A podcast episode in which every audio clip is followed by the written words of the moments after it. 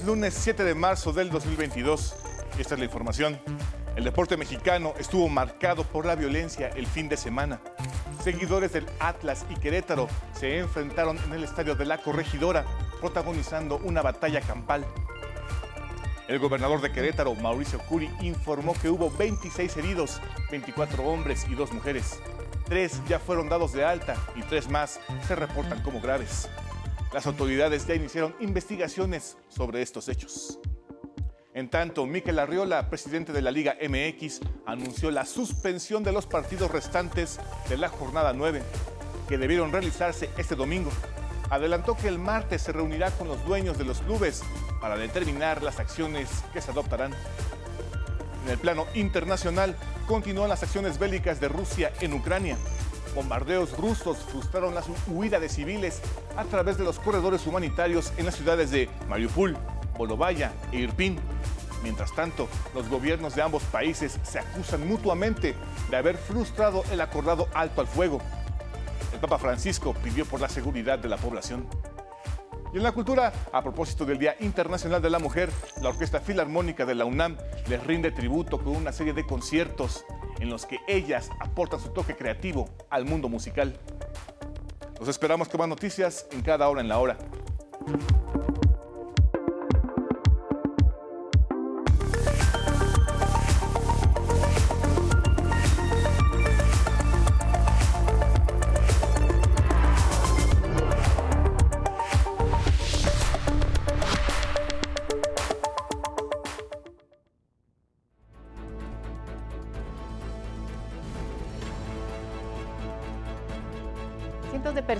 Se reunieron para ver cómo se izaba la bandera ucraniana desde Chicago, en Estados Unidos, y hasta Buenos Aires, la capital de Argentina. De esta manera manifestaron su repudio ante la invasión de Rusia a Ucrania. Lo mismo niños, jóvenes, adultos de todas las edades han expresado en todo el mundo su solidaridad y apoyo con el pueblo ucraniano, alzando su bandera como símbolo de unión.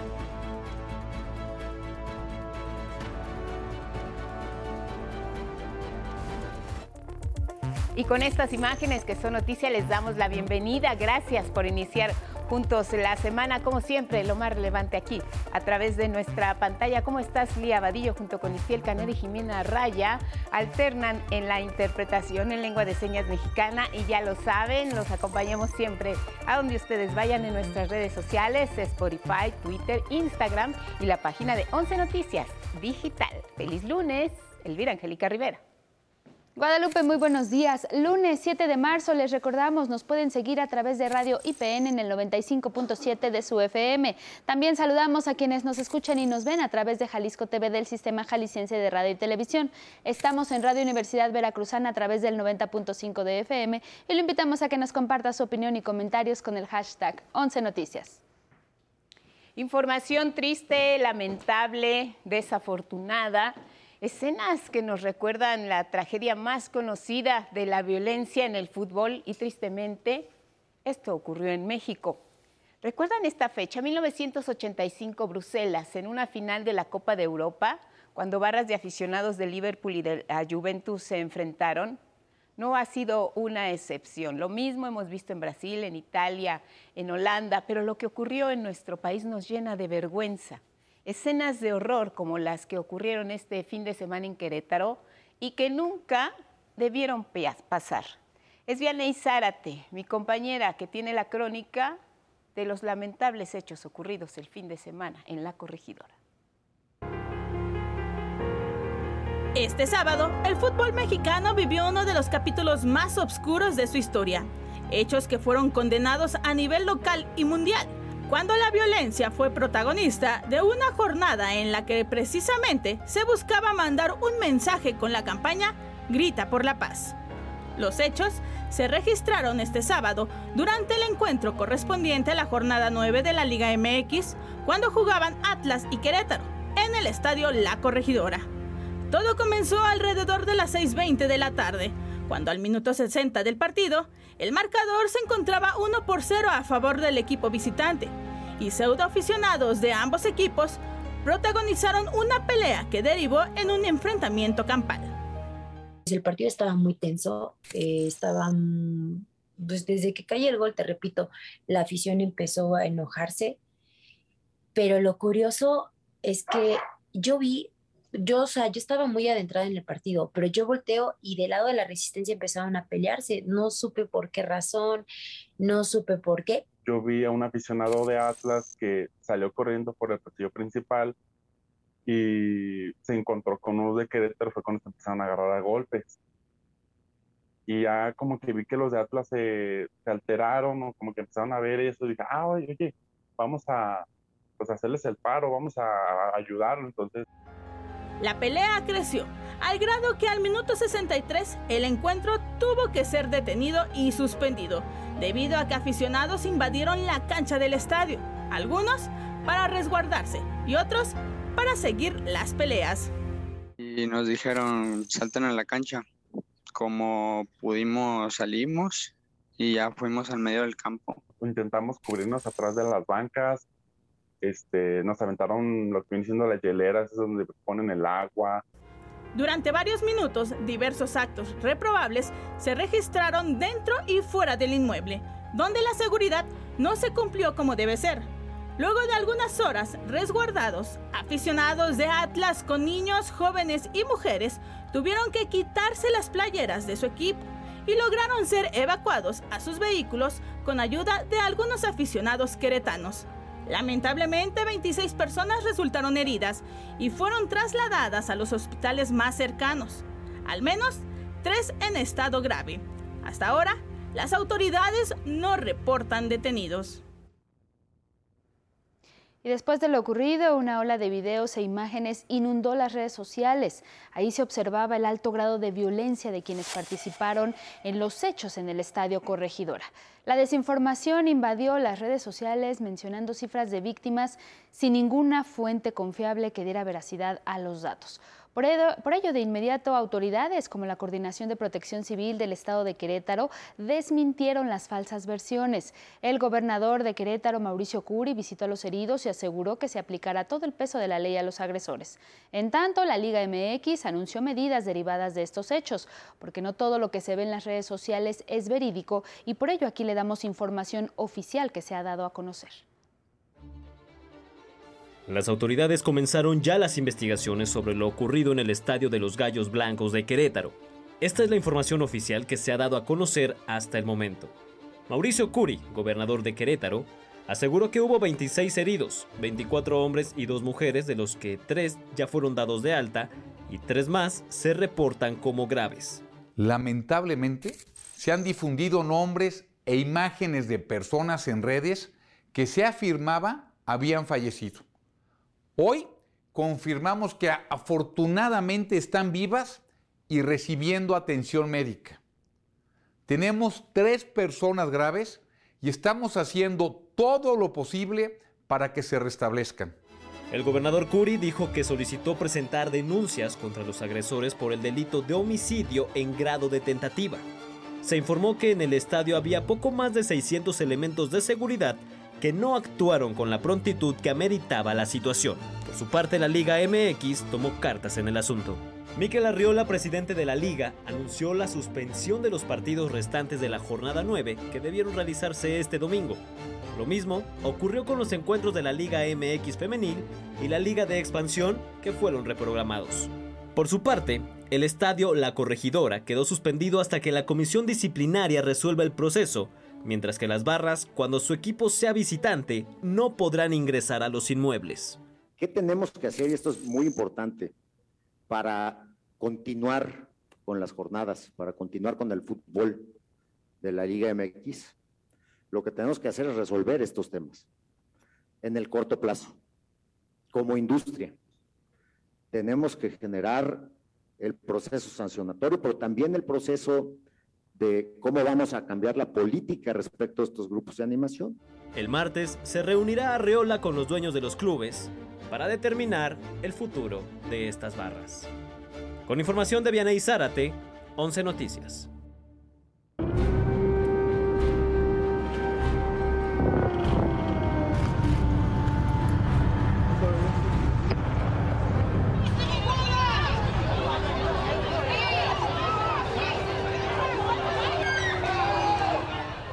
7 con 17 en el sureste del país, 6 con 17 en el centro, ya rebasa la tarde allá en Europa, en la zona de conflicto en Ucrania. ¿Qué es lo que ha ocurrido en las últimas horas? La tendencia sigue siendo la misma, bombardeos rusos frustraron la huida en esta ocasión de civiles. ¿Se acuerda de los corredores humanitarios que se habían acordado en las pláticas, en los diálogos entre ambas partes? Bueno, pues no hubo tal. Las ciudades de Mariupol, Bonavaya, Irpin, no pudieron salir ahí los civiles. Se fortalece el cerco militar ruso, también en torno a la capital, a Kiev. Los gobiernos de ambas partes, ruso y ucraniano, se están acusando mutuamente por el fallido alto el fuego. El Papa Francisco ha pedido por la seguridad de la población allá en la zona de conflicto. Llamo a que se asegure un corredor humanitario que sea garantía de facilitar la asistencia a las zonas asediadas. Y los números aumentan, los desplazados, millón y medio hasta ahora, han huido de Ucrania. Sin embargo, el Ministerio de Defensa ruso anuncia hace tan solo unas horas un alto el fuego temporal y la apertura de corredores humanitarios. Ahora sí, esperemos. Las autoridades rusas lo notificaron a la ONU, la Organización para la Seguridad y la Cooperación en Europa y el Comité Internacional de la Cruz Roja indicaron que la medida se decidió por una petición del presidente de Francia, Emmanuel Macron, al presidente ruso, Vladimir Por su parte, Macron informó que instó al presidente ruso y al presidente ucraniano Volodymyr Zelensky la urgencia de preservar la seguridad de las centrales nucleares de Ucrania. ¿Qué dice el presidente de Ucrania? Advierte que los invasores se preparan para atacar ahora Odessa y el principal puerto y ciudad estratégica. Se están preparando para bombardear Odessa.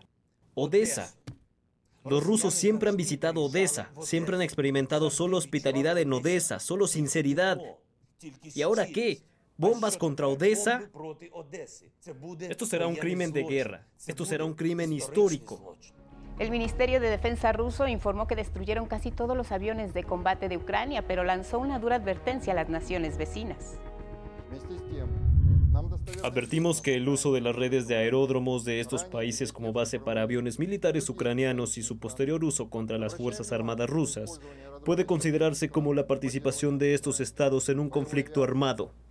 Mientras cerca de 20.000 extranjeros se dispusieron como voluntarios para combatir contra los rusos, en diversos países hubo manifestaciones contra la invasión a Ucrania, entre ellos Reino Unido, Alemania, Japón y México están matando a los ucranianos, no, no están matando a los militares, no, están matando a todos los ucranianos, todos, civiles. En este contexto, para este lunes se prevé que se realice ya la tercera ronda de negociaciones entre Ucrania y Rusia. En tanto, más mexicanos lograron huir de la zona de conflicto en Ucrania. Iliana Monares y su familia, junto con su perro Body, llegaron a Rumania y fueron recibidos por el embajador de México en ese país, Guillermo Ordorica. Me encuentro con Iliana Monares y su familia, quienes han atravesado la frontera y se encuentran ya con nosotros en Sidet, Rumanía. En las próximas horas se espera el arribo de más mexicanos. Esperamos en el curso de esta noche y madrugada a un contingente mayor de personas de nuestro país a las que les ofreceremos el apoyo que se nos ha instruido desde México al más alto nivel por parte del presidente de la República y del canciller Marcelo Ebrard. Nos enlazamos en este momento con la enviada especial de 11 Noticias, Vianey Fernández. ¿Cómo estás, Vianey? Cuéntanos dónde te encuentras, qué es lo que ha pasado en las últimas horas. Buenas tardes para ti. Hola, Guadalupe Auditorio. En este momento nos encontramos trasladándonos a Galati, Rumania, que es una ciudad que está cercana a el punto fronterizo con Odessa, Ucrania, esta ciudad de la cual ustedes veían hace unos momentos, bueno, se está intensificando los ataques y se pretende eh, pues enviar misiles en las próximas horas. El día de ayer y durante todo el fin de semana estuvimos en Moldavia. Moldavia es un país que se encuentra en Europa Oriental, colinda con Ucrania también, y es uno de los principales puntos fronterizos hasta donde miles de ucranianos han arribado para huir de la guerra. Es Palanca, eh, la comunidad fronteriza, el punto fronterizo a donde arriban a diario miles y miles de niños, mujeres, adolescentes, eh, también personas con discapacidad para escapar de este horror de la guerra. Les quiero platicar sobre lo que ha significado Moldavia, este país pequeño, eh, eh, uno de los más pobres de Europa, lo que ha significado en cuestiones de asilo para los ucranianos. Veamos esta historia, si me lo permite. Cruzar la línea para tener la certeza de sobrevivir, pero no de volver. Son miles de mujeres, niños, adultos mayores o personas con discapacidad, con la fortuna de no estar considerados para el frente de batalla, pero carecen de un sitio a donde llegar. Son casi 250 mil personas que huyen de la guerra y se refugiaron en territorio de Moldavia, país de escasos 34 mil kilómetros, en el que hoy pernoctan cuatro refugiados por cada 10 mil habitantes. En Ucrania todavía tengo a mi madre y mi hermano que está cuidando de su salud. Me voy con mi esposa y mi hija. No fue fácil hacerlo porque esta frontera es una larga línea de ruta en Moldavia, esperando que pronto podamos ir a Bucarest. La Organización de las Naciones Unidas cifra en un total de 1.5 millones los desplazados hacia Polonia, Eslovaquia, Hungría, Rumania y Moldavia. Por su ubicación geográfica, Moldavia, uno de los tres países más pobres de Europa, solo superado por Armenia y la propia Ucrania, se ha convertido en uno de los principales refugios de los ucranianos que huyen de la incursión militar rusa. En la capital, Chisinau, se han instalado 44 centros de refugiados. El más grande es este, Moldo Expo, un recinto ferial convertido en hogar temporal de los exiliados. Solo para darte una idea, 10.000 personas es la afluencia de los últimos días en este centro. Y en las últimas 24 horas, 2.335 personas. Unos 160 voluntarios atienden a los ríos de refugiados que no paran de llegar. Los habitantes de la capital de Moldavia donaron papel higiénico, alimentos, pañales y hasta chips de celular para que los ucranianos puedan comunicarse con los familiares que aún están en zona de conflicto. Muy pronto, la solidaridad de los moldavos será insuficiente. Porque el municipio ya no tiene más espacios adicionales. Todo está lleno. Tenemos 44 centros y depende, en algunos hay hasta 500 personas. Este domingo el secretario de Estado de Estados Unidos, Anthony Blinken, visitó Chisinau y prometió ayuda a Moldavia para atender a los refugiados. La cara más cruda de la tragedia está en la frontera, a 138 kilómetros al sur de la capital moldava, Palanca, donde la cercanía con territorio ucraniano es tal que se alcanza a escuchar el eco de los bombardeos. Del otro lado, en territorio ucraniano, la espera para cruzar a Palanca puede ser de hasta 20 horas. Quienes tienen más recursos viajan en autos a hoteles en Chisinau o a casa de sus familiares. Quienes no, les toca formarse para ser llevados a un campamento en el que hay que enfrentar temperaturas de 5 grados bajo cero y hacinamiento. Pero todo, todo es mejor que el conflicto armado, aún cuando no hay certeza de poder volver. No lo sé. Espero que solo hayamos venido por unos días. Pero no sé cuántos días. Espero que todo mejore. Solo queda rezar. Con imágenes de Miguel Ángel Vázquez, 11 Noticias, Vianney Fernández.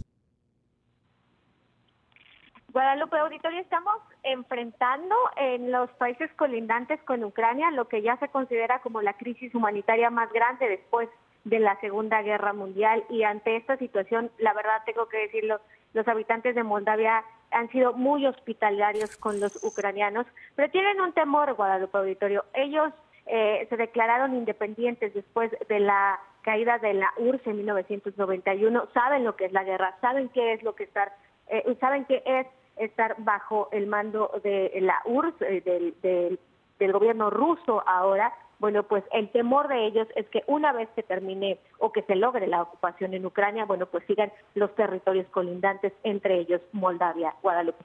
Sí, es una situación triste, desesperante y como nos dice, si Moldavia es de los países eh, más pobres, imagínate la solidaridad porque saben lo que significa la guerra, el drama y el dolor de ser un desplazado. Eh, después de este trayecto te vas, eh, como dices, en curso a Rumanía. ¿Qué se espera que ocurra en Rumanía? Nos decía el embajador mexicano allá que esperaban la llegada de más conacionales. ¿Qué tienes al respecto de los conacionales, Vianey?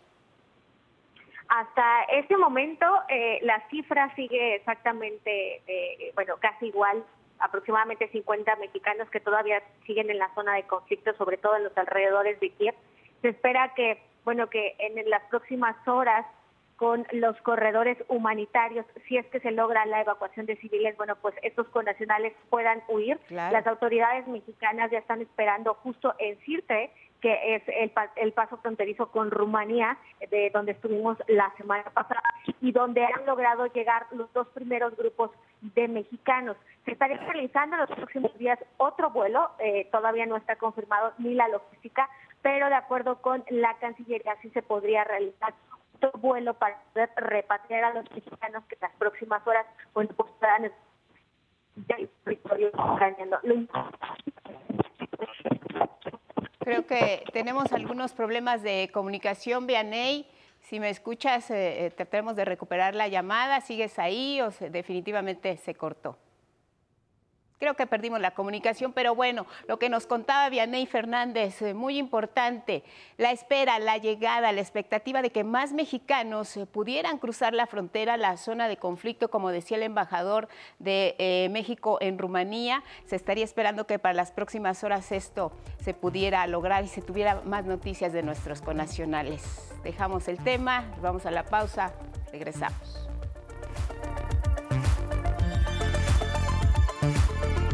Con 30 de la mañana, gracias por seguir con nosotros aquí en 11 Noticias. Y mire, alrededor de 3.000 mujeres policías participarán en el operativo que se ha planeado aquí en la Ciudad de México para cuidar la integridad de las asistentes a la marcha por el Día Internacional de la Mujer.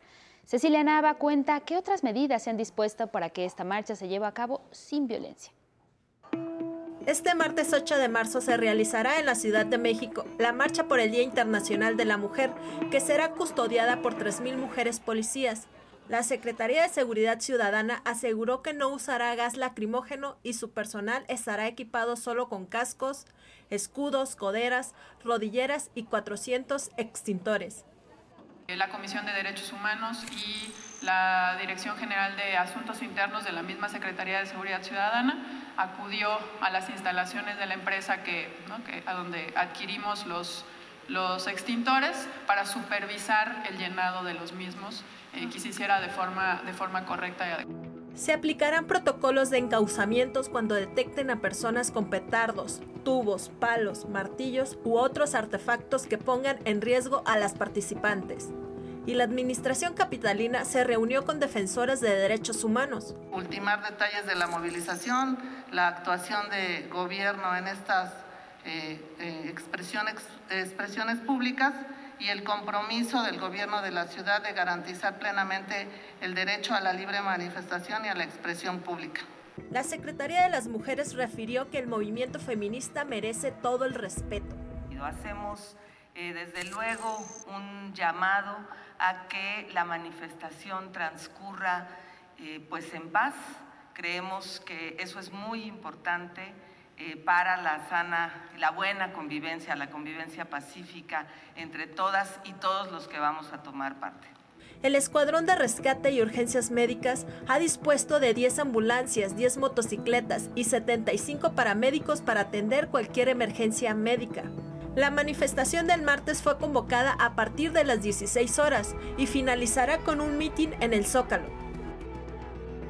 Con imágenes de Dante Gutiérrez, 11 Noticias, Cecilia Nava. Y mire, para mañana martes 8 de marzo se esperan movilizaciones por los derechos de las mujeres en todo el país. En Ecatepec, en el Estado de México, se convocó a una marcha a las 12 del día. Esta correrá del Puente de Fierro a la explanada municipal de Ecatepec. En tanto, en Toluca, colectivos feministas se congregarán en el Parque Simón Bolívar y esto será a las 3 de la tarde. En Veracruz están programadas dos marchas. Una en Boca del Río a las 5 de la tarde. Esta marcha partirá del monumento a los niños héroes rumbo a la antimonumenta del, del Boulevard Ávila Camacho. La otra marcha de Veracruz se realizará de la Plaza Dorada a la Plaza de los Valores. En Jalapa también habrá una movilización. Esta será a la 1.30 de la tarde y será en el Teatro Estatal. Nos vamos a Jalisco. Allá en Guadalajara habrá una marcha en memoria de las víctimas de feminicidio. Esta movilización partirá de la glorieta de las y los desaparecidos hasta la antimonumenta que está en el centro de la ciudad y será a las 4 de la tarde. En Monterrey, Nuevo León, colectivos feministas se reunirán en la explanada de los héroes para participar en una jornada cultural y después van a salir en una marcha. Será a las 5 y a las 7 de la tarde respectivamente. Finalmente, en Chihuahua, en la capital, habrá una marcha que irá del monumento a Pancho Villa hacia El Ángel. En Ciudad Juárez, esta ciudad muy importante, habrá una movilización del monumento a Benito Juárez a la Cruz de Clavos. Ambos actos serán a las 4 de la tarde. Ahí están los horarios y las sedes para que lo tome en cuenta si está en algunos de estos estados, para que pueda unirse si así lo desea. Presidentes municipales, alcaldes, gobernadores y militantes de Morena participaron en el primer encuentro municipalista. Mi compañero Rubén Fietales nos cuenta a qué acuerdos llegaron. Se presentará una iniciativa al Congreso para que libere recursos del Fondo de Aportaciones de Seguridad Pública, mismos que serán destinados a estados y municipios, así lo informó Rosa Isela Rodríguez, secretaria de Seguridad y Protección Ciudadana. Al participar en el primer encuentro municipalista de Morena, la funcionaria dijo que son alrededor de 8 mil millones de pesos con los que se adelantarán a los municipios las aportaciones del gobierno federal de 2023 y 2024. En la misma ley que diga que tiene que ser para equipo, patrullas, uniformes, chalecos, cascos, radios, lo que ustedes acuerden con los estados en coordinación, pues, estados y municipios. En este encuentro participaron gobernadoras, gobernadores, funcionarios federales y locales, alcaldes y militantes de Morena, quienes aprobaron el pronunciamiento que fue leído por la secretaria general del partido, Citlali Hernández. El proyecto de transformación nacional va en marcha en la construcción de una nueva patria, rompiéndose poco a poco los peores vicios del viejo régimen, a pesar de las resistencias de quienes se creían dueños de México. Mario Delgado, dirigente nacional de Morena, llamó a la militancia a la unidad. Hay que dejar atrás la politiquería, el divisionismo, el sectarismo. La batalla real está allá afuera, contra los conservadores. Con imágenes de Cristian Meléndez y Paris Aguilar, 11 Noticias. Rubén Fieital Nes.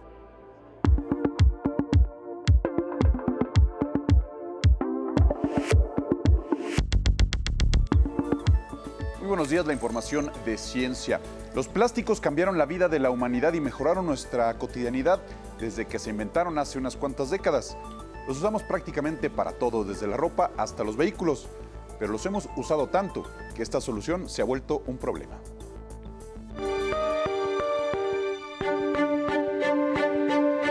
ONU logró un importante avance para elaborar el primer tratado mundial sobre plástico.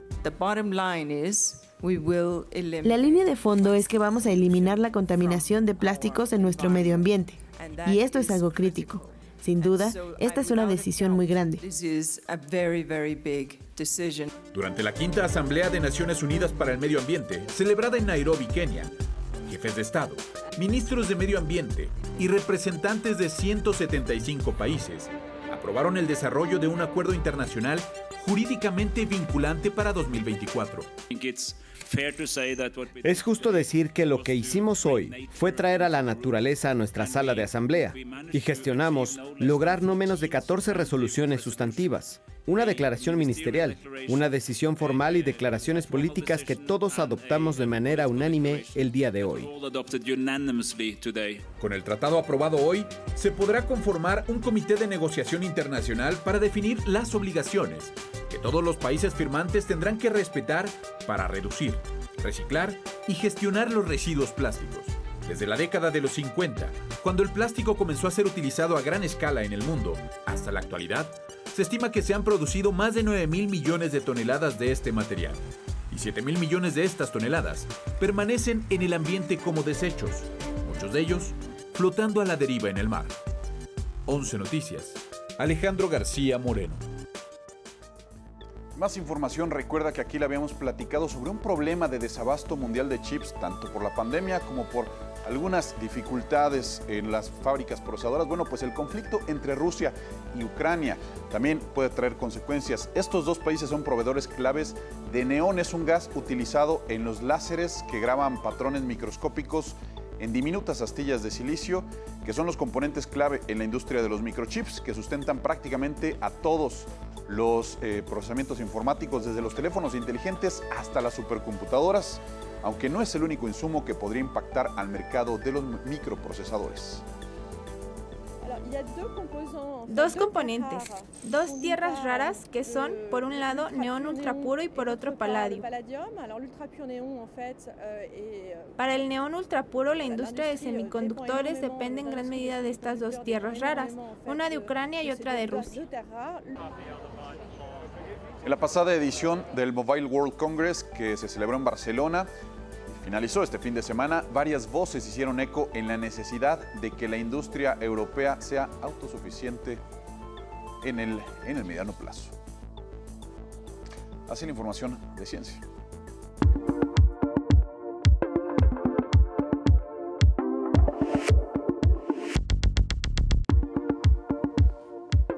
Es lunes de Agenda Politécnica y en esta ocasión mi compañero Rafael Guadarrama nos va a contar de la investigación que politécnicos están realizando sobre una forma poco conocida del monitoreo de la pandemia.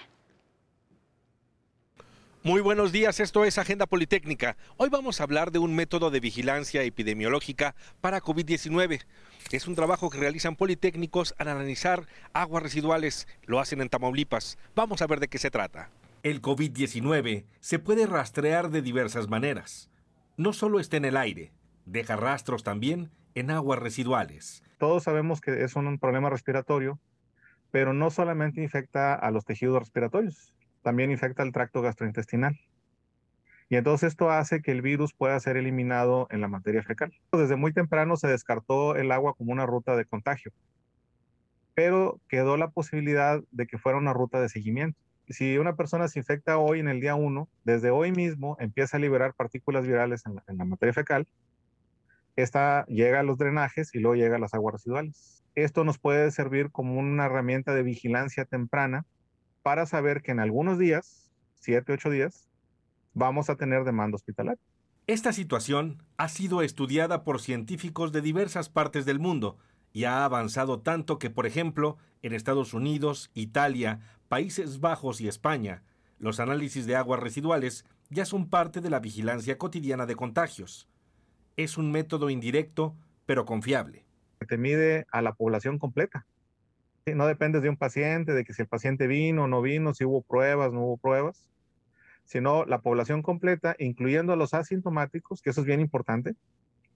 Eh, tú los puedes eh, medir de manera indirecta a través de la vigilancia en aguas residuales y eso te dice qué está pasando con esta eh, serie de contagios en tu población. En este contexto, en el Centro de Biotecnología Genómica del IPN se realizan estudios para obtener una metodología mexicana de detección de COVID en aguas residuales.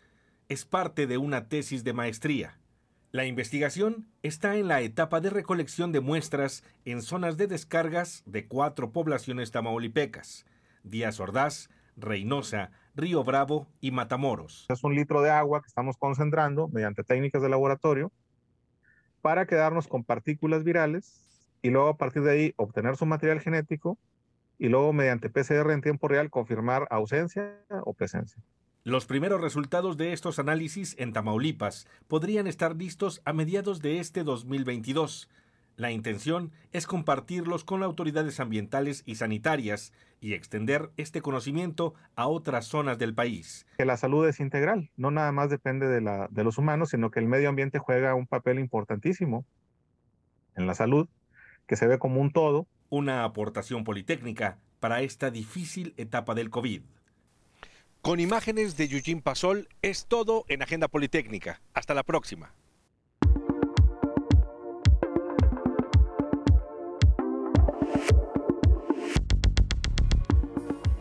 Muy buenos días, vamos a la información cultural. La Orquesta Filarmónica de la UNAM rinde tributo a las mujeres a propósito del Día Internacional a conmemorarse mañana 8 de marzo. Y qué mejor manera de hacerlo con varios conciertos que reflejan el aporte de las mujeres en la música. Saray Campech tiene la historia. Bajo un atardecer tornasol, poco a poco se dieron cita a la sala Nezahualcóyotl los asistentes del primer concierto de la OFUNAM, jornada dedicada a las mujeres. Se percibía una emoción particular por el recital de este fin de semana, ya que la orquesta sería guiada por la batuta de una directora fuera de serie, la afroamericana Jerry Lynn Johnson. Es una directora muy interesante que tiene una propuesta, al no ser aceptada en otras orquestas, y eso tiene su propia orquesta, no sé, da, mucha curiosidad ver su trabajo en vivo y eh, básicamente el programa esta vez no es relevante sino verla a ella. Sé que es un programa de, mujeres que va a empezar a, hacerlo. Teníamos pensado venir mañana, si no encontramos boletos hoy, pero afortunadamente pues sí, ya estamos aquí. Momento que sirvió para el reencuentro con la oferta cultural. Ya habíamos estado encerrados en la pandemia y cuando mi esposo vio que estaba anunciado el concierto, pues dijimos vamos. Ese es algo singular y extraordinario y aparte pues bueno ya nos hacía falta la música en vivo, ¿no? En el caso de la familia Ramírez aprovecharon la invitación que la escuela realizó a su hijo, próximo estudiante universitario. Nos invitaron por parte de lo que es este iniciación universitaria para los niños que van a ingresar, para que vayan haciendo sus relatorías y este pues es la primera vez que venimos. Y sí, este pues a ver, tenemos la inquietud de cómo son estos conciertos. Se siente bien. Ya nos mandan a, estas actividades culturales para que ellos este, se vayan adentrando en todo ese ámbito.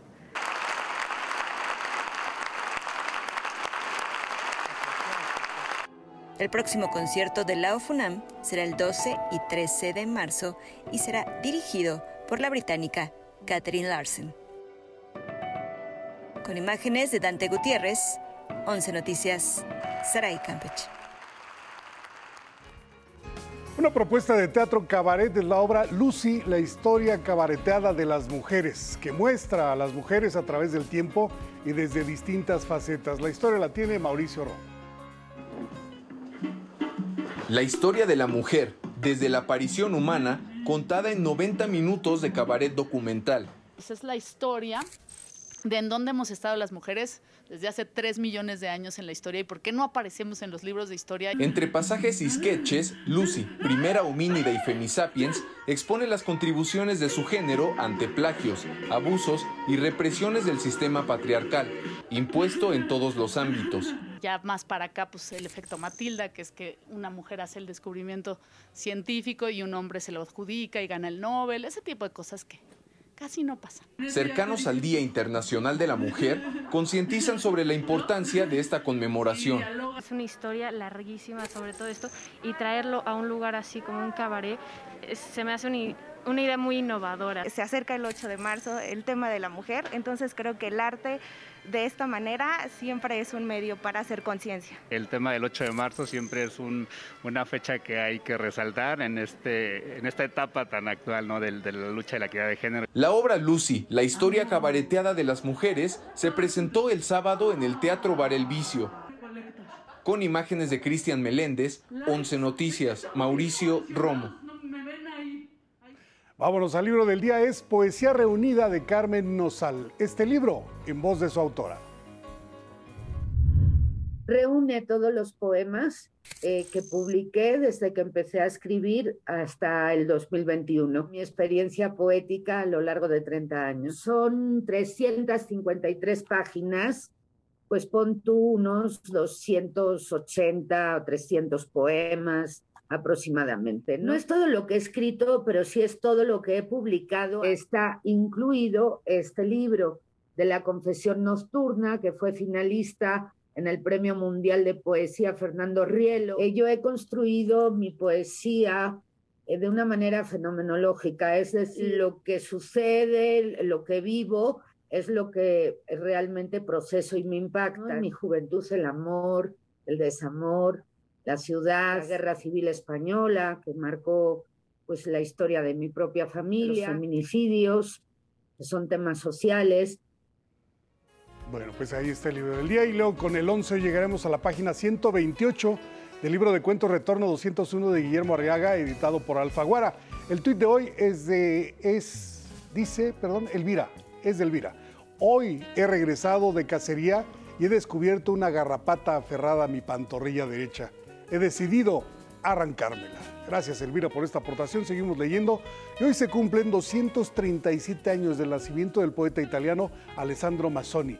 En su honor el poema del día que en alguna parte dice, dale a los demás la luz que no tienes, la fuerza que no tienes, la esperanza que sientes vacilante en ti, la confianza que te falta, ilumínalos desde tu oscuridad. Quien lo solicite lo comparto completo por Twitter, arroba Miguel D, solo la D, L.A. Cruz.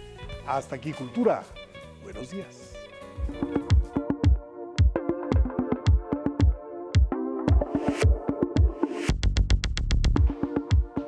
Muchas gracias, Miguel de la Cruz. Buenos días. ¿Cómo estás, Lorenzo Lazo? Momento de compartir contigo el análisis, sí, de lo que está ocurriendo en Ucrania, pero también el papel de la mujer en el escenario gubernamental e internacional. Mañana es el día. ¿Cómo estás? Adelante, te escuchamos. Pues, ¿Qué tal, Guadalupe? Buena semana para ti, buena semana para México. Y como se ha reportado el día de hoy, eh, pues eh, sigue el conflicto de Rusia invadiendo Ucrania. Eh, digamos que a fuego lento, porque vemos que el poderío militar de Rusia y la estrategia que está tomando Vladimir Putin ha sido una estrategia de gradualidad. Sabemos que la fuerza militar de Rusia es superior a la de Ucrania, y que en una operación de otro nivel podría haber estado el ejército ruso no en 20 días, sino en 20 horas en la ciudad de Kiev. Va para, vamos para el doceavo día de, operaciones militares especiales, como definen en Rusia este ataque, esta invasión militar a Ucrania.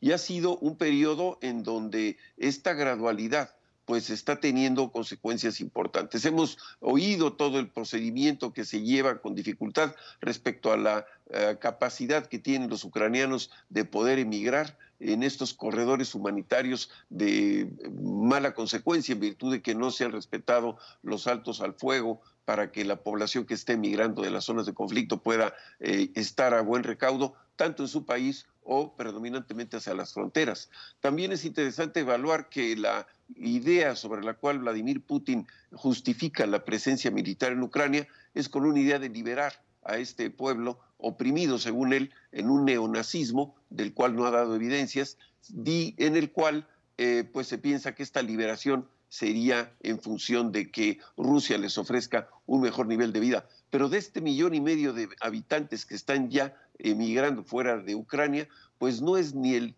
10% que están eh, emigrando hacia Rusia. Esto quiere decir que solamente han ido a Rusia aquellas personas que tenían antecedente ruso y, que estaban en la frontera colindante en la zona de Donetsk y de Luhansk. No se ve un eh, entusiasmo, por llamarle de alguna manera, de los migrantes de buscar refugio en el país invasor, sino al contrario, están huyendo literalmente hacia el oeste en búsqueda de una eh, oportunidad en los países eh, predominantemente de la OTAN que están colindando con Ucrania. Por otra parte, vemos que Vladimir Putin está peleando varias guerras, no solamente la guerra militar en territorio ucraniano, que de, repito va a fuego lento, sino también varias guerras adicionales. Una guerra estratégica contra la OTAN y contra los Estados Unidos, una guerra de comunicación respecto a las narrativas que él eh, justifica ah, diciendo y sobre todo impidiendo que en su país se hable de invasión, se hable de guerra y que ya con un proceso muy claro de censura explícita se ha marcado que aquella organización de comunicación que difunda eh, informaciones falsas, esto quiere decir que no sean del gusto del señor Putin, pues tienen un eh, procedimiento penal de 15 años de cárcel. Esto ha hecho que varios canales de comunicación rusos pero también muchas de las agencias y empresas de comunicación del exterior estén en franca retirada en este momento, precisamente por tener amenazada la libertad de expresión al grado máximo. Organizaciones como la Televisión Española, la BBC y otras eh, agencias están emigrando con los eh, asuntos, digamos que en vilo, es decir, se le ha dicho a los empleados de estas empresas de otra nacionalidad que casi casi con lo que traen puesto, vayan, retiren lo que puedan y dejen sus eh, pertenencias para poder salir de Rusia en virtud de que no saben si pueden en un momento dado establecer una ley marcial o cancelar los permisos de salida. También una de las guerras de Putin hacia adentro en Rusia es una guerra de autoridad, es una guerra de, ya dijimos, de censura. Hay arrestos a más de 2.000 personas que en este fin de semana se expresaron en contra del régimen soviético o en contra de la, y digo soviético porque es exactamente el mismo modelo en el cual las manifestaciones de aquellos años eran reprimidas y sus líderes eran arrestados. Es decir, no vemos que esté cambiando mucho eh, Rusia en su sistema de gobierno autoritario. Lamentablemente parece que es un cambio en el tiempo hacia atrás. Y dos mil personas fueron eh, arrestadas este último fin de semana por expresar su opinión libremente en las calles de Rusia, de nacionalidad rusa, algunos de ellos con cánticos y banderas o búsqueda de defensa de Ucrania. Y pues por este acto de eh, libertad de expresión fueron arrestados y son más de 8 mil ya los que desde estos 12 días han estado eh, visitando las agencias de seguridad de la policía, algunos liberados, otros identificados con huellas dactilares y datos eh, bioidentificables que puedan, eh, pues, por lo tanto, sentir la fuerza del gobierno. Así que es una, una batalla interna, una batalla externa, una batalla de imagen de Rusia en los escenarios multilaterales como la Organización de Naciones Unidas y por supuesto una búsqueda de aliados en los cuales pues como dijo el presidente Putin y como mencionamos aquí el 21 de febrero, es una batalla entre democracias y autocracias. Así que en este sentido, pues las armas del eh, presidente Putin están en los ciberataques, están en la desinformación, en el manejo de noticias o fake news, está en las armas convencionales, que también es sorprendente que eh, sabemos que existen armas de mucha capacidad bélica, de manejo remoto, de robótica, que no están siendo visibles o quizá utilizadas en este momento en este conflicto de carácter eh, convencional, dadas sus eh, equipamientos en artillería, en eh, vehículos, en infantería, morteros, que son, digamos, armas de carácter convencional y de bajo impacto. Por otra parte, una de las armas de, Putin es el botón nuclear. No lo usa, pero lo amenaza. Y este es uno de los elementos que también importa para todo su proceso. Y pues en este escenario, la mujer tiene un papel importante. De los 32 países que están aliados en este momento eh, tratando de contener el impacto en Ucrania, predominantemente de, la, de Europa y Canadá, Estados Unidos, de estos 32, 10 mujeres son jefas de defensa en estos países. Bélgica, Holanda, la República Checa, Francia, Alemania, Islandia, Montenegro, los Países Bajos, Macedonia y España tienen mujeres a cargo de, la de los departamentos de defensa, así como sabemos que la Comisión Europea con la señora van der Leyen y el Fondo Monetario Internacional con Christine Lagarde están a cargo de mujeres. Claro. Esperamos que más niveles de autoridad lleguen en estos años a alcanzar la mujer. Muy bien, pues hay incluso Lorenzo quien decía que ¿Cómo sería esta guerra con la presencia de una mujer como Angela Merkel? Gracias Lorenzo, así nos vamos a la pausa y regresamos aquí en el 11. Buena semana.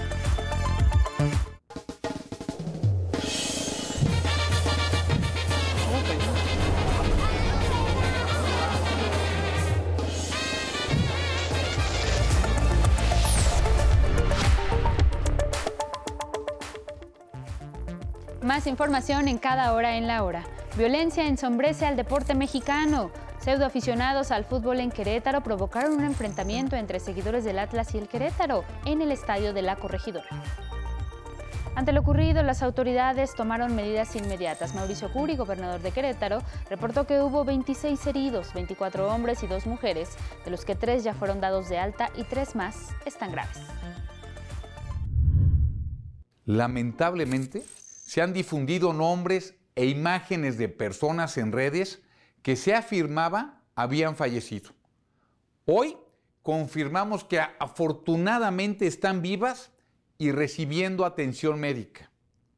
Tenemos tres personas graves y estamos haciendo todo lo posible para que se restablezcan.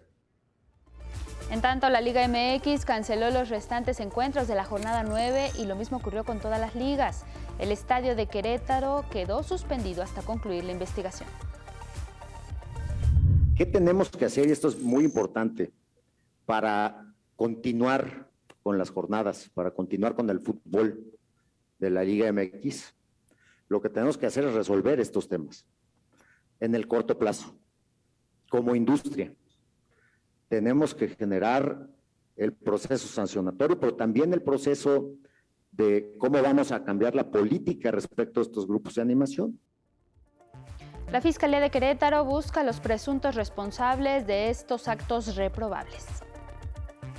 tanto en el mundo, más mexicanos lograron huir de la zona de conflicto en Ucrania. Ileana Monarres y su familia llegaron a Rumania y fueron recibidos por el embajador de México en ese país, Guillermo Ordorica. Esperamos en el curso de esta noche y madrugada a un contingente mayor de personas de nuestro país a las que les ofreceremos el apoyo que se nos ha instruido desde México al más alto nivel por parte del presidente de la República y del canciller Marcelo Ebrard. Y en la cultura, el Teatro Cabaret llega con una nueva propuesta, la obra Lucy, la historia cabareteada de las mujeres, en la que se muestra a estas a través del tiempo en distintas facetas. Y es todo en cada hora en la hora, pero quédese con nosotros, tenemos más información.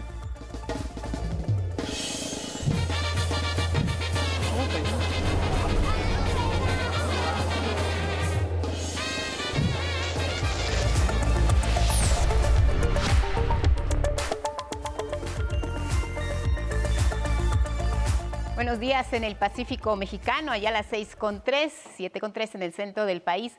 Quiero agradecer la comunicación esta mañana con Ingrid Gómez Aracíbar, secretaria de las Mujeres aquí en la Ciudad de México. Ingrid, ¿qué tal? Buenos días. Buenos días, Guadalupe Contreras, eh, contenta de poderme comunicar contigo y con tu audiencia. Ingrid, ya sabemos que cada 8 de marzo las mujeres se organizan, salen a las calles eh, para expresarse de distinta manera sobre lo que ocurre en su entorno. En esta ocasión, la Ciudad de México también se prepara para la marcha que será el día de mañana por la tarde, parte del Ángel de la Independencia. Y bueno, ya es eh, costumbre que el grupo de Ateneas, mujeres policías, sean quienes acompañen el curso de esta movilización. ¿Cómo será en esta ocasión? Bueno, eh, se prevé efectivamente que sea el grupo de Atenea, serán eh, alrededor de 3.000 policías mujeres que van a estar, pues lo hemos dicho, resguardando la seguridad de las diversas manifestaciones que se lleven a cabo. Y eh, como tú lo decías, la coordinadora 8M, que es con quien el gobierno de la ciudad ha hecho enlace, que aglutina varias colectivas y organizaciones, pues saldrá del Ángel de la Independencia a las 16 horas, eh, caminarán por Paseo de la Reforma, eh, después van a seguir, eh, bueno, van a seguir por Reforma y entrarán por la calle 5 de Mayo hasta llegar a la Plaza de la Constitución. Digamos, esta es la manifestación o la marcha con, con diferentes colectivas con quienes el gobierno ha hecho enlace, pero sí se espera, eh, como ha sucedido en otros casos, que haya grupos violentos.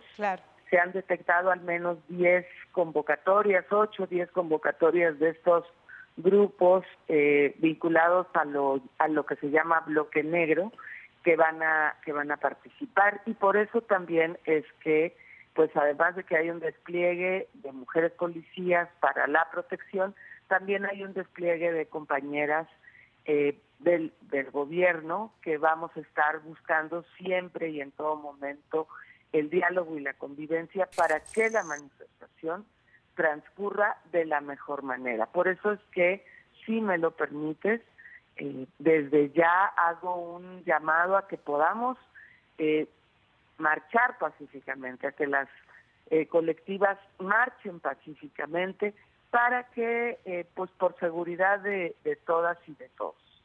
Sí, sin duda, lamentablemente estas imágenes que hemos visto en repetidas ocasiones en las movilizaciones, eh, pues empañan lo que es la idea original de un movimiento, de una manifestación como esta, donde las mujeres se expresan en las calles eh, que ya no quieren más feminicidios, que no falte ni una más, que está ocurriendo también con la situación en las distintas entidades del país, en fin.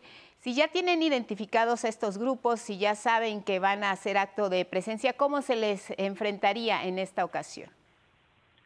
Eh, bueno, además de las mujeres policías estarán eh, pues todos los servicios de atención a emergencias, ambulancias, paramédicas y paramédicos, etcétera. Eh, si este es el caso, de acuerdo con eh, pues con los protocolos de atención policial en la prevención de violencias y actos que transgreden el ejercicio de los derechos durante la atención a manifestaciones y reuniones de la Ciudad de México, se podrán llevar a cabo encauzamientos que además van a ser supervisados por la Comisión de Derechos Humanos eh, de la Ciudad de México. ¿Cuál es el objetivo de estos encauzamientos? Evitar que personas con martillos, bombas molotov, petardos, tubos, palos, como ha sucedido otras veces, puedan poner en peligro la integridad física de las manifestantes o de quienes estén ingresando a la misma, de quienes pasen por ahí, etcétera. Claro, eh, recuerdo que un 8 de marzo, Ingrid, también pusieron en marcha la red de mujeres en alerta por ti. ¿Cómo ha funcionado? ¿Cuáles son los logros y cómo se encuentra en este caso la Ciudad de México en cuestiones de violencia contra las mujeres, en el tema lamentable del feminicidio? Platícanos un poco el panorama, por favor. Eh, al finalizar el año pasado dimos resultados, dimos cuenta de cuáles están siendo eh, pues los avances en materia de la pues nuestra estrategia de intervención territorial a partir de la red de mujeres. La red de mujeres realizó alrededor de 30 visitas diarias en 185 colonias. Nosotras habíamos desplegado en un principio 170 eh, colonias, pero se añadieron algunas por solicitud de las propias vecinas eh, y por solicitud también de las eh, pues asambleas condominales, algunas fueron en, en unidades habitacionales, donde pues la, la verdad es que las compañeras hicieron un trabajo impecable, fueron casa por casa, eh, platicando con las mujeres, repartiendo la cartilla de derechos y además las rutas de atención. Alrededor de eh, 3.000 mujeres quisieron que se les vinculara a los servicios de atención, a las lunas, con las abogadas de las mujeres, etcétera.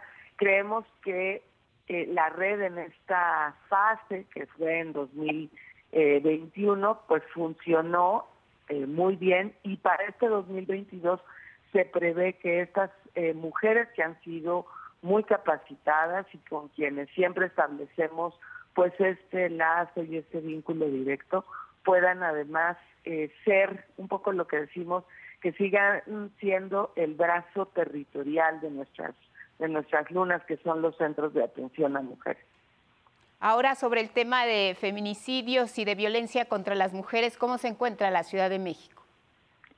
Bueno, recordarás que el pasado 25 de febrero, eh, al dar el informe sobre la alerta de violencia contra las mujeres, hablamos de que justo habíamos tenido un inicio de año atípico con un número eh, pues fuera de lo común de feminicidios que afortunadamente se estaban investigando porque aquí lo que es muy importante y que me parece que la fiscalía para la investigación del delito del feminicidio y la propia Fiscalía General de Justicia de la Ciudad de México eh, entienden bien que se requiere mandar este mensaje de cero impunidad. Y muchos de los eh, feminicidios ocurridos están eh, transcurriendo, están siendo investigados prontamente y muchos de los de los feminicidas lo ha anunciado la señora fiscal Ernestina Godoy, eh, pues están ya vinculados a proceso con órdenes de aprehensión, etcétera. Pues eh, seguiremos eh, muy de cerca, eh, Ingrid, lo que ocurra el día de mañana con esta movilización. Esperamos, como tú dices, que se realice dentro de lo que sean las posibilidades de quienes participen todo en calma, que no haya mayores incidentes y si nos permites estaremos en comunicación permanente contigo para conocer el resultado también de lo que ocurra el día de mañana. Sí, por supuesto, Guadalupe, a la orden. Muchas gracias, Ingrid Gómez Saracíbar, secretaria de las Mujeres aquí en la Ciudad de México. Gracias y buenos días. Un abrazo, Ingrid. Buenos días, abrazo. Gracias. Tenemos más información, Elvira Angélica Rivera. Así es, Guadalupe, nos vamos con información del combate a la pandemia por COVID-19. Le tenemos buenas noticias y es que a partir de hoy prácticamente todo el país se encuentra ya en color verde del semáforo de riesgo epidemiológico. 31 de las 32 entidades se encuentran en riesgo bajo y solamente Querétaro se mantiene en semáforo color amarillo. Y para que esta situación continúe, es muy importante seguir usando cubrebocas, ventilar espacios cerrados y sobre todo vacunarnos. Y en el caso específico de la Ciudad de México, como le mencionaba, regresó al color verde. La jefa de gobierno, Claudia Sheinbaum, hizo un llamado para que todas las actividades económicas regresen a labores sin restricciones, principalmente en escuelas y oficinas. Eso significa que se abren todas las actividades, todas, sin restricciones, a partir del próximo lunes. Ya eh, vamos a pedir a la Secretaría de Educación Pública, a todas las universidades, eh, todo lo que tiene que ver con el sector educativo, para que se regrese de manera normal a tomar clases. De igual manera, las actividades económicas, oficinas. También se informó que las sedes de vacunación anti-COVID para rezagados en el Centro de Estudios Navales en Ciencias de la Salud, el CENSIS de la Secretaría de Marina, y la Sala de Armas darán servicio del miércoles 8 de marzo al viernes 11. Y es momento de enlazarnos con José Navarro, periodista de la Doche Vele. Vamos a conversar cómo van las sanciones contra Rusia debido a la invasión a Ucrania. Y también, José, cuéntanos qué hay con los rumores del embargo al crudo ruso que está provocando ya reacciones en los mercados. Buenas tardes para ti.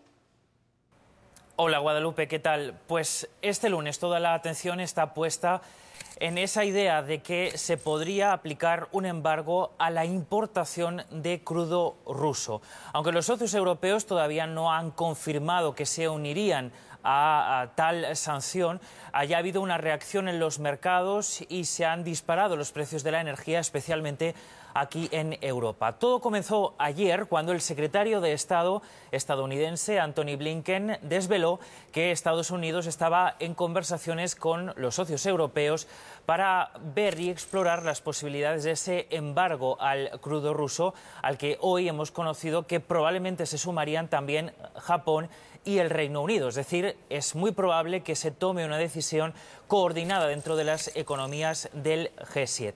Como les adelantaba, todavía desde la Unión Europea no se ha confirmado que se vaya a tomar una sanción así contra el sector energético de Rusia, pero ya hemos visto pues, hoy lunes cómo los precios del barril de Brent de referencia en los mercados internacionales se disparaba por encima de los 130 dólares y las bolsas tanto de Asia como eh, de aquí de Europa han caído a números rojos. Era muy interesante ver la reacción que podría haber en la bolsa de Alemania, como saben, muy dependiente energéticamente de Rusia. Hemos visto como el índice DAX alemán llegaba a caer hasta un 4%, pero con el paso del tiempo esa caída se está recortando y ahora está en una caída de en torno al 2% después de un fin de semana Guadalupe en el que la invasión rusa de Ucrania se ha recrudecido y ambas partes se acusan de no respetar el alto al fuego, la aversión al riesgo de los mercados se extiende también a las divisas. Vemos cómo hay mucho interés por conseguir dólares. De hecho, está en su mayor nivel desde el año 2017 en ese índice que mide la fortaleza del dólar frente a una canasta de otras seis eh, divisas y es posible que Wall Street también abra, también abra en negativo mientras estamos pendientes de esas negociaciones hoy lunes entre Rusia y Ucrania, aunque Guadalupe, honestamente, sin muchas esperanzas de que se consiga parar de todo eh, esta guerra. Sí, sí, esto se tomará, tomará tiempo, seguiremos pendientes porque la guerra también se da en los mercados. Gracias, José. Buenas tardes. Eso es. Eh, muchas gracias, Guadalupe. Un saludo y nos vemos el próximo lunes. Así será. Gracias. Gracias, José Navarro, periodista de la Doche Regresamos al estudio con más noticias esta mañana aquí en el 11. Aeroméxico, les comento, va a comenzar a operar ya en el nuevo Aeropuerto Internacional Felipe Ángeles a partir del lunes 21 de marzo, día en que sabemos va a ser la inauguración de la terminal. La venta de boletos disponible a partir de la semana para dos vuelos diarios a las ciudades de Mérida y también a Villahermosa. Aeroméxico se suma así a las empresas Volaris y Viva Aerobús, que también van a operar en el aeropuerto Felipe Ángeles temas educativos porque el Servicio Nacional de Bachillerato Prepa en línea CEP retoma actividades a partir de este lunes 7 de marzo. Así 190 mil alumnas y alumnos retornan a las clases virtuales, lo hacen de manera paulatina y también escalonada. Esta modalidad atiende de manera simultánea a 30 generaciones de estudiantes, cada una con su propio calendario y planeación para la asignación de los módulos. Más de 1.500 asesores y 130 tutores asistirán a los alumnos de 486 grupos, mientras que más de 200 personas entre supervisores y personal administrativo se sumarán a la actividad que será más dinámica, con importantes avances en el área de tecnología y procesos académicos. Hoy inician clases seis generaciones y en las cinco semanas posteriores lo va a hacer el resto según el calendario escolar disponible en la página www.prepenlinea.c.gov.mx.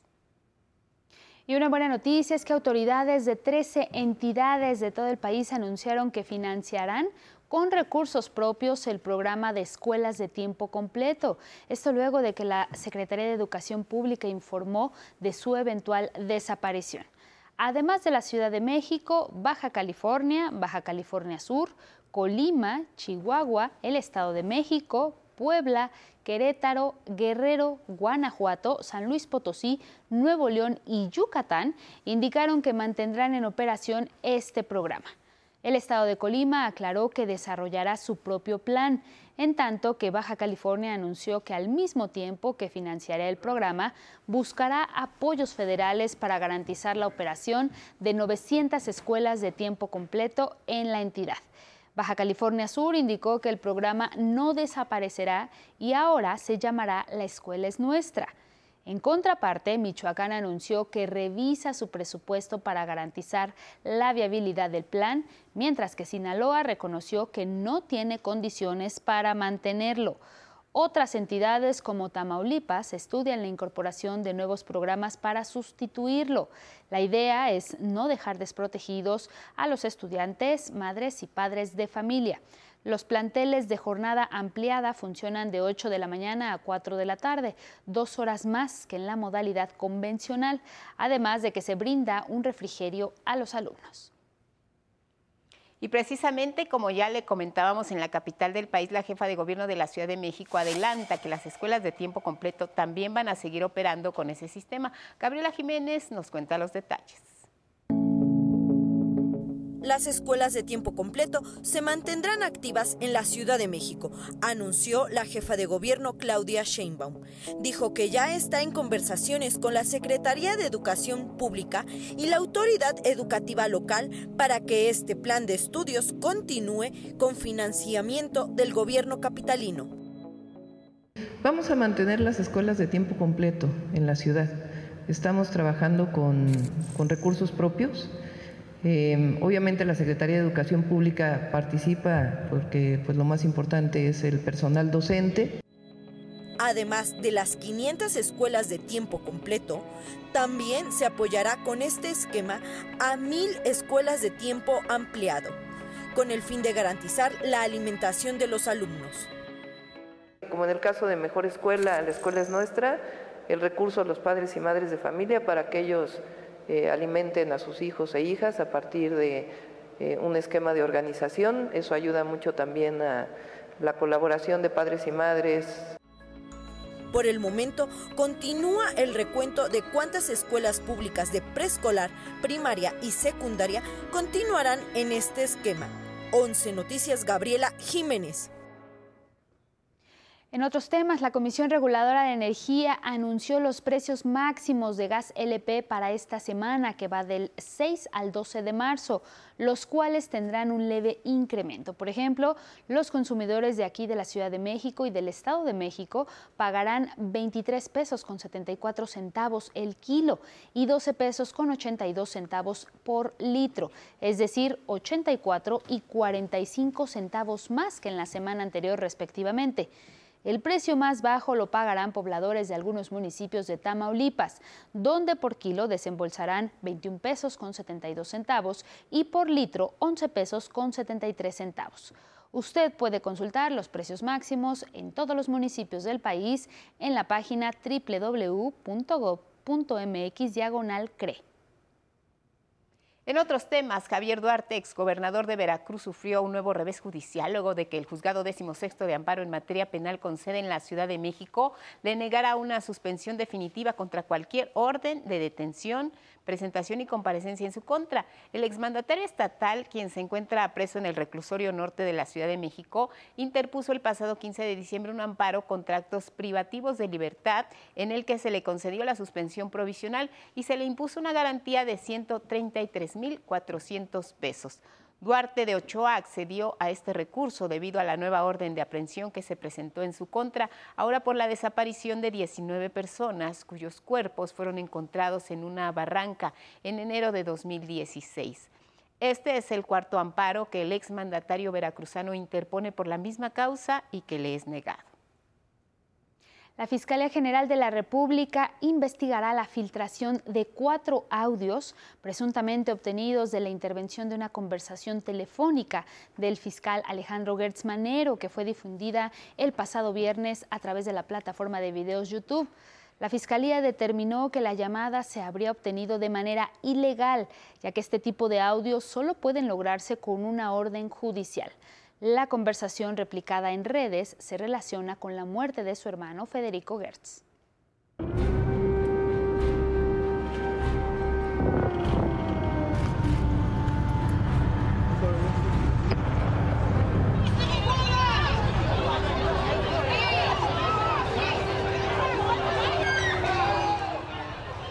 En el escenario bélico que se vive en Ucrania, todas las naciones buscan sacar a sus ciudadanos eh, que hasta ahora residían en la zona de conflicto. Mi compañera Anabel Ramírez nos reseña algunos de estos casos dolorosos, tristes. Día 12 de la guerra. Miles de extranjeros siguen saliendo de Ucrania. La mayoría estudiantes y trabajadores que llegaron a ese país buscando un futuro mejor. Cuando la invasión rusa tomó por sorpresa a quienes confiaban en que el conflicto se resolvería, algunos gobiernos buscaron la manera de repatriar a sus ciudadanos mientras los ataques dificultaban el traslado a lugares seguros. Un grupo de 13 peruanos arribó en un vuelo comercial. Fueron recibidos por su presidente Pedro Castillo. El viaje ha sido bien difícil. Ahorita salir de Ucrania es, es casi un, complicado, ¿no? Mucha gente ya quiere salir, cada día se complica más la situación por la llegada de los, de los eh, soldados rusos. A Brasil llegaron futbolistas del club ucraniano Shakhtar Donetsk. La destrucción de la ciudad es algo que se te mete en la cabeza. Te vas a dormir y al día siguiente te despiertas con el sonido de las bombas y los ataques en medio de la calle. Nigeria espera repatriar a unos 1.400 de sus ciudadanos. La mayoría huyó solo con la ropa que traía puesta. Cuando llegamos a Rumanía tuvimos que comprar algunas cosas e incluso algunas personas tuvieron que comprar muchas cosas. Al paso de los días y la intensificación del conflicto, cientos han tenido que esperar el regreso a su país en la frontera. Es el caso de decenas de estudiantes que esperan en un campo de tránsito cerca del aeropuerto de Bucarest, en Rumanía. Los voluntarios y el gobierno rumano están ayudando mucho. Todos han estado a salvo aquí. Nos aseguramos de que reciban comida y sean transportados al aeropuerto para sus vuelos. Pero hay quienes solicitan urgente apoyo de sus gobiernos para escapar, como el caso de 700 estudiantes de India atrapados en Sumy, al noreste de Ucrania. No tenemos comida, no tenemos acceso al agua. Por favor, ayúdenos. 11 Noticias, Anabel Ramírez. Ante la problemática que viven los ucranianos y residentes que han logrado salir de la zona de conflicto, organizaciones han mostrado su solidaridad al formar un corredor de ayuda humanitaria. Ante la invasión de Rusia a Ucrania, la solidaridad humana se traduce en hechos, acopio de víveres y alimentos para los desplazados por la invasión y a quienes la sobreviven. Teniendo en cuenta la situación, tratamos de ayudar tanto como es posible. Europa ha reunido medicinas y alimentos para enviar a Ucrania. Hay una gran necesidad de ayuda humanitaria en Ucrania. Muchas ciudades han sido destruidas por los rusos y mucha gente se quedó allí sin su tierra, sin ropa, sin bienes básicos. Es importante mostrar nuestro apoyo. No dejan de llegar víveres a la iglesia de Santa Sofía en Roma, Italia. Tengo dos hijas, una de 10 años y otra de 8, y me preguntan por qué está pasando todo esto y cómo pueden ayudar a otros niños. Esperamos que esta guerra termine lo antes posible. Estamos preocupados porque Ucrania es nuestra patria. De acuerdo con la ONU, 1.200.000 ucranianos han huido ya de su país. A Polonia se les permite entrar sin documentos. Polonia se solidariza con Ucrania y haremos todo lo posible para ayudarlos. En la frontera de Polonia con Ucrania se instalaron puestos para darles comida caliente, servicios médicos, ropa, en este invierno que jamás olvidarán. Preparamos comidas para refugiados. Es una iniciativa de varios restaurantes locales. Distribuimos entre 5 y 6 mil comidas al día. Voluntarios viajaron de Francia a Polonia para ofrecer hospedaje a los refugiados. Soy viticultor jubilado. Tengo 75 años. Con mi esposa cuando vimos estos problemas en Ucrania rápidamente decidimos venir con nuestro automóvil para tratar de encontrar a tres personas para llevarlos a casa. 11 Noticias, Federico Campbell Peña. Lo último, en la zona de conflicto, el Ministerio de Defensa ruso anuncia un alto el fuego temporal y la apertura de corredores humanitarios en las asediadas localidades de Kiev, Mariupol, Kharkov y Sumy. Ucrania calificó de inmoral que los civiles sean desplazados a Rusia o Bielorrusia. Esta no es una opción. Nuestra gente no irá desde Ivankov, Dimer, desde cerca de Kiev hasta Bielorrusia, para luego tomar un avión e ir a Rusia. Y hace apenas unos minutos inició la tercera, ya la tercera reunión entre negociadores de Ucrania y Rusia en la Casa del Cazador en la región Bielorrusia de Brest, en Bielorrusia. El presidente de Francia, Emmanuel Macron, calificó de cinismo que los civiles sean llevados a Rusia. Solo hacia allá conducen los corredores humanitarios. Informó que en su plática telefónica, Putin le insistió que Rusia alcanzará sus objetivos, los cuales no especificó, mediante la guerra o a través de la negociación. Macron resaltó que el presidente ruso y el presidente ucraniano Volodymyr Zelensky deben de preservar la seguridad de las centrales nucleares en Ucrania, mientras siguen los bombardeos sobre Mykolaiv, Chernihiv y otras localidades ucranianas. Residentes de Gerson se manifestaron contra los ocupantes rusos y en medio de esta tensión, Turquía informó que los cancilleres de Rusia y Ucrania se reunirán en su país el 10 de marzo, la primera reunión de alto nivel en este contexto. Dejamos el mundo para compartirle brevemente el reporte del estado del clima en nuestro país. En el centro se espera cielo despejado por la mañana en la mayor parte de la región con probabilidad de lluvias aisladas aquí en la Ciudad de México y el Estado de México. Para que lo tomen en cuenta, gracias a quienes nos siguieron a través de Radio Instituto Politécnico Nacional, a través de las redes sociales y nuestro portal. Que tenga una excelente semana. Guadalupe, muy buen día. Igual para ti, Elvira Angélica Rivera. Gracias en casa, como siempre, por su atención y compañía. Sigan en el 11, viene Diálogos en Confianza. Feliz semana. Buenos días.